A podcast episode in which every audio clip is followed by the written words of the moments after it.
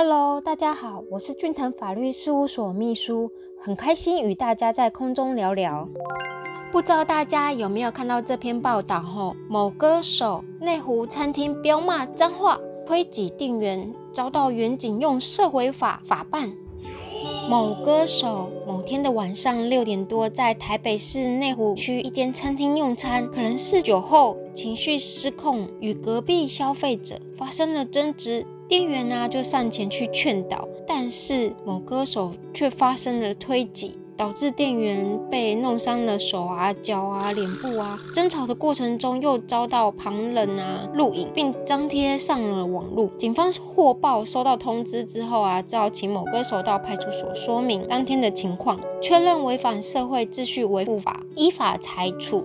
饮酒过后心情会比较亢奋，少数人此时此刻可能会做出一些脱序的行为举动，例如说有可能骂人啊、打人啊这些。行为，那除了可能涉及社会秩序维护法外，那也可能涉及了刑法第三百零九条公然侮辱罪名。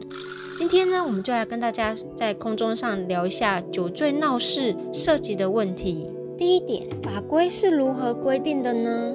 在刑法第三百零九条，公然侮辱人者，处拘役或九千元以下罚金；以强暴犯。前项之罪者，处一年以下有期徒刑、拘役或一万五千元以下罚金。社会秩序维护法第七十二条第一款，有左列各款行为之一者，处新台币六千元以下罚还。一、于公共场所或公众的出入之场所，酗酒滋事、谩骂、喧闹、不听禁止者，这就是这个法条的规定。以上都可以拿来作为参考。二，为什么会有公然侮辱罪呢？相信很多人不喜欢被谩骂吧，被骂的心情有时候就会很委屈或者很不爽。这种心有不甘、不愉快的心情，可能会使他人心里受到伤害，也有可能会产生更多的冲突哦。公然侮辱罪就是要避免这种情况的发生，限制部分的言论自由。以换取更多的社会安全哦。三，把门关上再骂人，这个可能会造成公然侮辱罪吗？法院实务见解认为，能够使多数人知道骂的内容，那就是公然的行为啊。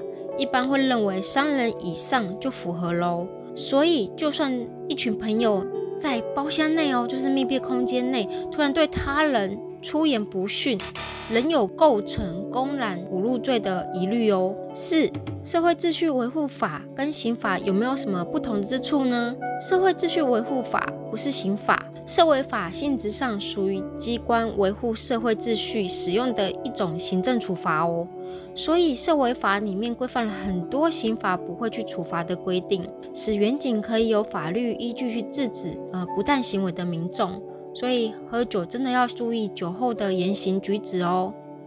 非常感谢您的收听，以上出处为俊腾法律事务所江小俊律师版权所有。服务专线零三四六一零一七一，手机零九七八六二八二三一。下周二早上十点，咱们空中再见喽，拜拜。